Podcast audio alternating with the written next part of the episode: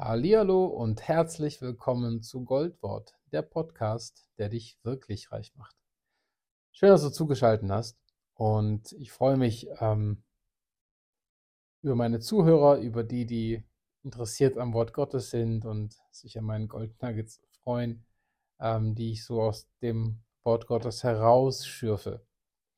Ähm, ich muss mich entschuldigen für die Stille in den letzten Tagen und Wochen.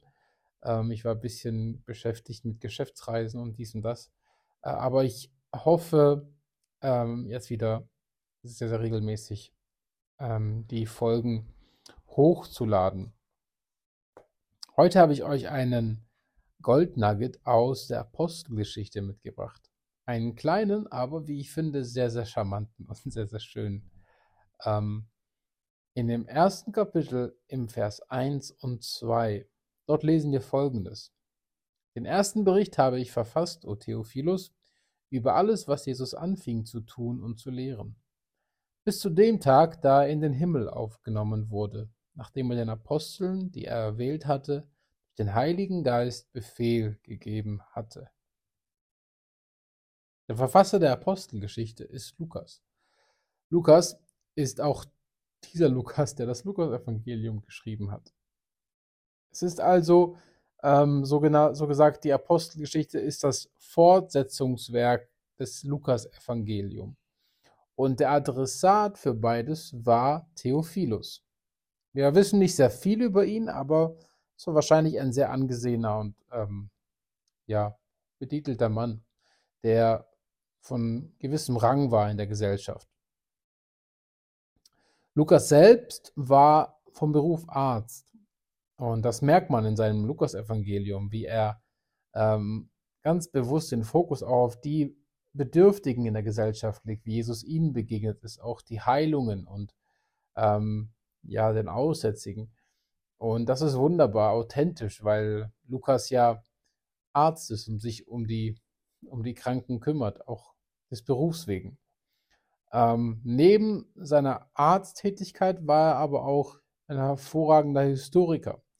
Ähm, er hat wirklich sehr, sehr gut recherchiert und hat äh, die Gegebenheiten sehr gut gekannt, sowohl geografisch, aber auch ähm, wer war zu welcher Zeit Statthalter, wo, wer war Prokonsul, wer war Kaiser zu der Zeit und so weiter. Und er gibt all diese kleinen, feinen Informationen auch in dem Evangelium, aber auch in der Apostelgeschichte weiter.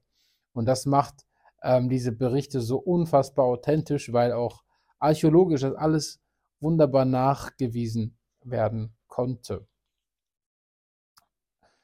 Kommen wir auf diesen Theophilus. Ähm, er sollte diesen Brief oder diesen Bericht erhalten. Ich habe mir die Frage gestellt, was heißt denn eigentlich Theophilus, dieser Name?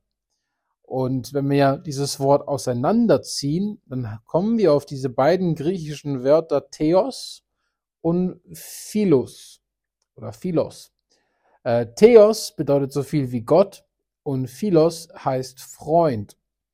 Sein Name bedeutet also Freund Gottes. Wenn wir das nun also hier wieder einfügen, dann heißt es hier im ersten Vers, den ersten Bericht habe ich verfasst, o Freund Gottes, über alles, was Jesus anfing zu tun und so weiter. Das heißt, ähm, Gott hat hier was Wunderbares, wie so ein Goldfaden reingewoben in die Apostelgeschichte äh, und sagt damit, hey, dieser Bericht, der gilt nicht nur an diese geschichtliche Figur Theophilus, sondern sie gilt an jeden, an alle Freunde Gottes, also an dich und an mich, was übrigens auch für die ganze Bibel gilt. Aber hier äh, so wunderbar anschaulich von Gott nochmal äh, dargestellt. Das fand ich super, super, super, super interessant und super spannend. Ähm, uns ist dieser Bericht gegeben worden. Und die Apostelgeschichte ist ungemein wichtig, wenn wir den Zusammenhang des Neuen Testaments begreifen wollen. Ihr müsst euch vorstellen, ähm, die vier Evangelien wurden geschrieben und dann stellt euch mal vor, die Apostelgeschichte würde nicht in der Bibel vorkommen und dann würden sofort die, ja, die, die Briefe kommen, diese 21 Briefe der Apostel. Das wäre tatsächlich